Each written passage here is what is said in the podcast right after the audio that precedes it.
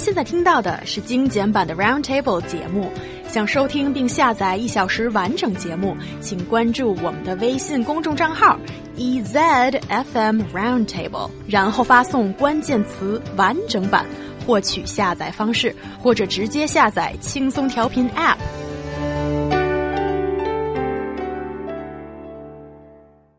A young mother found video clips of her newborn baby among nearly 6,000 other infants on a commercial website without parents' consent. How did the footage get uploaded online?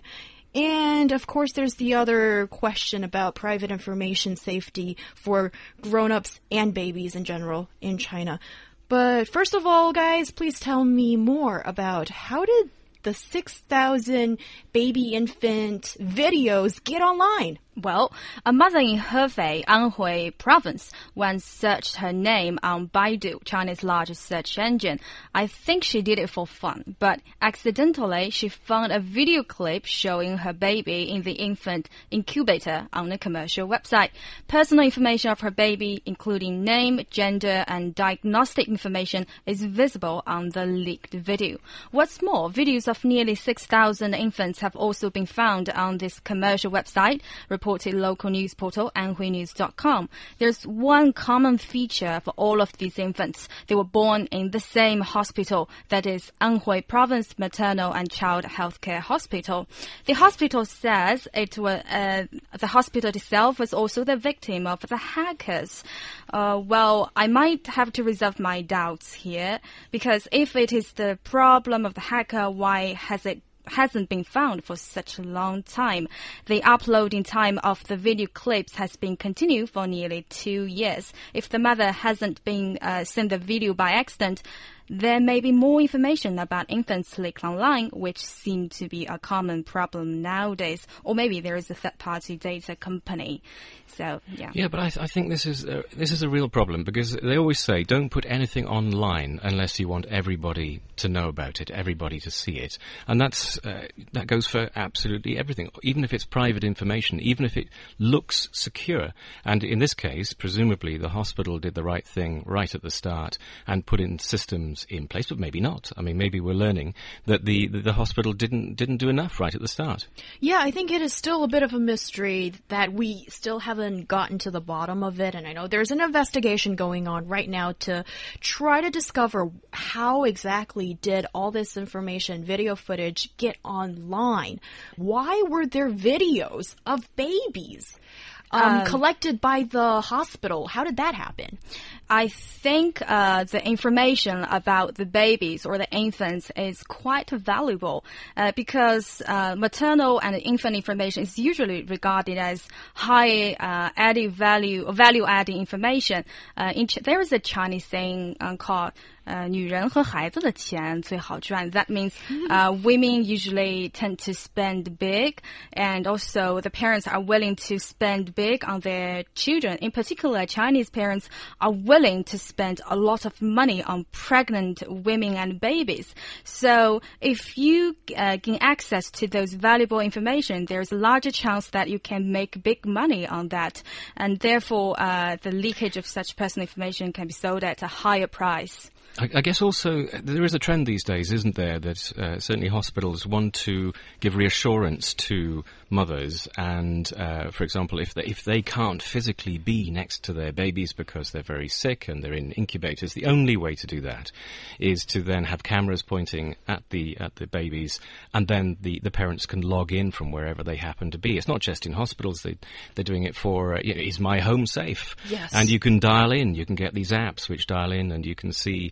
uh, whether somebody's breaking into your home. There's not much you can do about it if you can see somebody going through your private things, but you know it, it happens. And I think in this case, you know, I think I, if I were in the same position, I would feel very reassured to be able to see my child. I think that I don't have a particular problem with this service being offered. I, obviously, the problem here has been that either there weren't sufficient security uh, measures put in place by the hospital to make sure that the information could only be accessed by the, the parents, uh, or there were people working in the hospital, maybe. Who knows? I mean, there's got to be an investigation.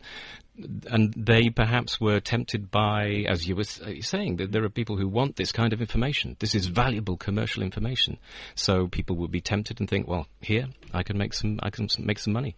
Oh, making money is probably what um, everybody has in mind. And I think often a lot of the bad decisions or the decisions that sometimes you can't understand, it stems just from that very bold two words, making money. Making money. Yeah. what it comes it, down to. Exactly. Yeah. And here, at first, when I read the news, I didn't think it was as big of a deal, as naive as I can be, I suppose, because what I saw was just photos of babies who I think look exactly the same. I mean, it's only the parents who can tell. Every baby is different. Really? Parents will tell you that. Yeah, that's what parents say. But for outsiders, it's like, yeah, it's a cute one and they all look the same. Okay, that is just from my point of view. You feel free to disagree. But then I uh, later on realized that there's also that extra information, like you guys have been talking about, um, parents' information, baby's information, including like when he or she is born, uh, weight, and maybe the condition it might have suffered since uh, birth, and all strings of uh, information has been collected by the hospital and therefore leaked as well. Mm. So, this time it's the video footage and extra information about infants, but is this information leakage situation a big problem here in China? It's everywhere because they tried uh, back in the UK for, for the last 10, 15 years, they've been trying to put patient records online so that, for example, I could go to any, any part of the country and see any doctor and they would have all my information securely uh, by looking online. But they just haven't managed to do it. And the biggest problem is it's almost impossible to get security, total security with these kind of systems. It doesn't matter. You, you see these people who set themselves up as experts to, uh, to uh, advise you on how to make everything secure, but I'm not 100% sure that they actually have any answers. Uh, yeah, it's everywhere, and there's a, a, specific figure about the situation in China. That is a report from the Social Investigation Center of China Youth Daily. It showed uh, nearly 89% of respondents admitted that they had experienced troubles caused by the personal information uh, leak leakage. Take the newly born infant ex example. Almost every parent will get various types of promotional phone calls after giving birth to a baby, including uh, some of the information are quite detailed, including uh, the date and the, the, date of the birth and how old is the baby, and even your address possibly. So it's uh, harassing many parents. I think uh, uh, back to your question earlier, I think it's not just the photo problem, it's the information. It's the information which the swindlers or cheaters uh, focus on. What if the information fall into the hands of some bad people? That would make the kidnapping uh, and some other crimes easier. And that would put parents and babies in a very bad situation. I think also what worries me here is that uh, after a woman has had a baby, mm. she's in a very vulnerable position. She mm. may be very tired, and if she starts to get telephone calls from people who are trying to sell her things, that's not a good time. to, or it is the best time, actually, in the eyes of the bad people. Of, of the bad people, yes, exactly, because they know that they're more likely to be able to sell something or uh, just target them with, with services that may, maybe they just don't want.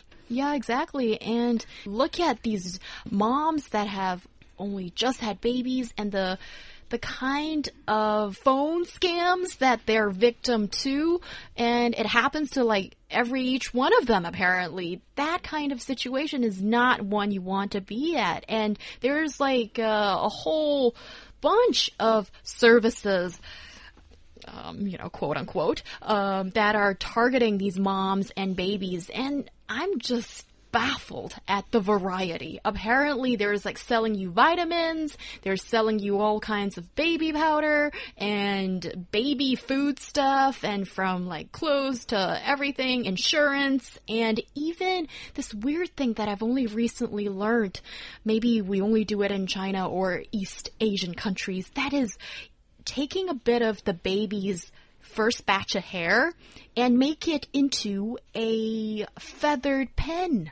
Oh, wow. never heard of that. yeah, Tai Mao And oh. I was really surprised, and I'm educated as I'm doing this show. So there's this all this information or all this uh, you know business that can uh, arise from all of this and moms simply cannot escape from these phone calls. Oh yeah, and more than that, He Yang, if you some people are just want to selling you stuff, it is a bit annoying, but it doesn't, uh, it won't harm you. But sometimes there is a risk of a telecom scam, and you will lose money. For example, uh, some parents may receive a phone call saying they're from the local health authority and you might give you some subsidies for giving birth to a baby. And they pretend to be very authoritative and know a lot of of course they know a lot of information of you because they gain access to the information firsthand. And if the some if the parents believe that and uh, transfer some uh, uh, procedure fees to the cheater and then the money will be gone Ooh, that sounds very dodgy. And especially if the bad people have all that personal information from you and your family, then they can easily gain your trust as they try to scam you of money. And I think this is a really, really uh, serious situation overall. I don't think it's just the baby's information, but also I think adult information as well. But here, let's go back to the safety of babies' information first. Isn't it supposedly easier to um, guard the baby's information because there's only a limited amount of information. exactly. They, have only been on this planet for you know literally a, a few days. you're So taking words out of my mouth, Bob. So, yeah, I mean, it, in theory, it should be uh, that uh, you know what. But I suppose they're not really targeting the baby here, are they? They're using the baby to get through to the mother. So the baby is uh, a not the victim, strangely enough, in this case. Maybe further on down the line. I mean, there are, you know, there is the what they what do they call it? The dark web, which is where uh, all the criminals hang out and uh, like to gather information, and there's a great trade in information. And this is exactly the kind of information that gets stored in the dark web, and then later on, when maybe this baby is going off to school or is, you know, in later life, suddenly the information, for example, identity fraud that uh, there may be somebody else in, in the world, in China, anywhere in the world, basically, who now takes on that identity. They know exactly who this person is, when they were born, where they were born, uh, who the parents were. That's everything they probably need to set up the, the identity and be believable. Oh yeah, and uh, uh, for adults, since adults have many social contacts, uh, because adults have been existing on the planet for a longer time. I but have. for babies, I think it's relatively easier to trace the source of information because there are only uh, three departments which have access to the baby's uh, information uh, on first hand. Uh, that is uh, hospitals where these babies were born, community hospitals that uh, inoculate the babies and maybe household registration departments or Huji So only several departments have the chance to register the baby's information. So I think um, the po police often say to the media that such information may be sold for many times due to its high additional value. Um, I think that's the excuse. And uh, if you want to trace the whole process, you can start from the three departments at the very beginning yeah, I think that's a good point. But why is this happening so rampantly? I think it, it goes back to what we were saying that there are some people who are bad or people who are desperate. I mean, let's not let's not paint everybody as being bad. There may be reasons why they are tempted to do the wrong thing, and uh, if they can see they make they can make a lot of money out of this kind of information. It only takes one person in one hospital. Uh, to access this information, one weak link in the whole chain, and uh, the information is out there for everybody to use. Yeah, and also I think the mm, punishment is too light nowadays because there uh, there is no specialized personal information protection law now in China. Uh, in altogether, there are 40 laws, uh, over 30 codes, and 200 regulations with separate articles on personal information protection. But these articles can't work together to decide the punishment. If the punishment is too light, that won't prevent people to commi uh, committing those crimes. And let's look at some former cases and the punishment. Uh, many criminals have sold tens of thousands of pieces of personal information, but only ended up several months in prison or receiving suspended sentence. And Chinese software development networks once leaked over six million pieces of personal information, but the punishment it received was only administrative warning. So, hmm. according to this researcher Liu Renwen from Law Institute of Chinese Academy of Social Sciences, though it would be a difficult task to punish these people according to the criminal law without a specialized personal information protection law. So, yeah, if the punishment is not there, then some people would like to take risk.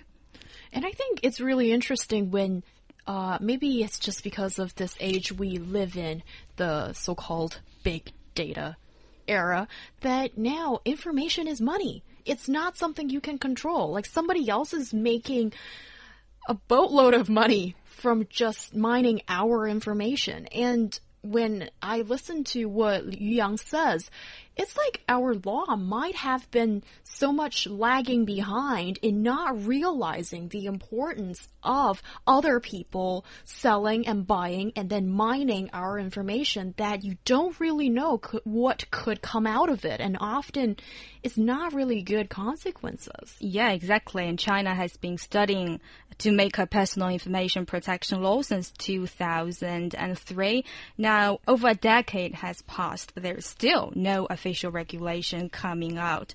So there is a lot of legal work to do, and the legislative departments should step up their pace in lawmaking process of personal information protection law. But it is, I guess this, as you say, it is still very new. Uh, we're still coming to terms of uh, the, the scope of the internet and how it's going to change our lives, and it's changing our lives in so many ways. And I have to admit, one of the things I noticed about coming to China is that uh, the the internet is being used so much more for everyday life here than you might find in other parts of the world. Certainly in in uh, back in the UK, where I think we're actually quite backward in, in using uh, the internet and mobile phone mobile technology. But we do have a data protection law, which has been around for some time, and I would say that it probably doesn't really work. And even once the authorities here in China uh, can manage to put together a law which can tackle uh, data protection so that it's uh, kept in locked filing cabinets or it's behind passwords uh, in computer data systems. Um, even even once that happens, I still think there are too many ways that information can get out and, and be used by these people who uh, want to use the data for their own purposes to make money or to uh, create identity, which I think is a, a big threat. Exactly. And also, even if let's say Chinese lawmakers have incorporated this new segment into our legal code, but still, how do you execute the law? How do you gather evidence? And who is going to do that? And who is there going to defend our rights in that uh, in that regard? I think I don't have any answers to any of that. And if a law cannot be executed, then why is it there? What is the purpose? Well, I think that's what we we have found. That has been our experience, certainly in the UK, because we also had uh, a, a, redevelopment of a, an organisation that could look at the uh, uh, look into these kind of cases, which was SOCA and they um, also had problems because it takes such a long time to gather evidence, and even then they have to have specialized detectives who understand how the internet works and uh, can can actually break through these very clever systems that people have developed to protect themselves if they are using this information illegally. Uh, and even then, it's still it is still a problem, and many people are scammed, or a lot of personal information is being used illegally in the UK. So I wonder whether this is something that we're just going to have to come to terms with. What? We're I- just I giving don't it know. up, I- throwing in the towel. I I think it might be that we just have to be really careful about our personal information and find better ways of keeping it to ourselves and not actually taking it any further, not putting it online. Okay, that's one thing we can do that can start from every one of us. Are there any other suggestions that we oh. can Oh. protect ourselves in some way? Uh, yes, and uh, if if if the suggestions start from ourselves, there are three suggestions from. You've got It's it clearly mapped out. us. yeah, yeah. Uh, it's given by the State Internet Information Office. Uh, measure one: uh, you you have the right to ask the provider of the internet service to delay the information or take other necessary measures to stop the information leakage. And measure two: you can report or file a complaint to the Public Security Department and relative authorities. The China Internet Illegal and Unhealthy Information Reporting Center will accept the report and deal with it. There is a hotline that is 12377 and also there is a official website to deal with this. And the last measure that is you can take legal measures to protect your own legal rights according to China's tort law and China's law on the protection of consumer rights and interests, including asking the infringer to apologize, compensate, and uh, That's not really happen, reputation.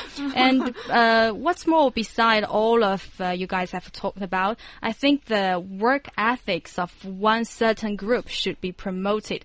That is the professional technical staff because they are the people who gain the first hand access to the information and they will face the greater temptation because according you guys have elaborated information is money. Information mm. is so valuable and they face a lot of valuable information and it's really hard to resist the temptation sometimes and uh, um, uh, uh, I can give you an example later, maybe. And yeah, because this information can be sold at a very high price, and so I think the the work ethics of these that group of people should be enhanced. But I think this in, this temptation which you were speaking about is going to get an awful lot worse because we've got the Internet of Things coming around the corner, and uh, I think I saw a story the other day: 100,000 Android phones have got a virus in them, which is giving information to these people who want to mine data and use it for their own means. So it's something that we're going to have to come to terms with. This is not going to go away as a problem. Yes, and it has to be dealt with. And in this case specifically, I think the hospital has responsibility. We need to find out whether it was hacked or it was just selling information. And also for that commercial website that has all this information right now, that party cannot be left off the hook because it's obvious who's benefiting from it.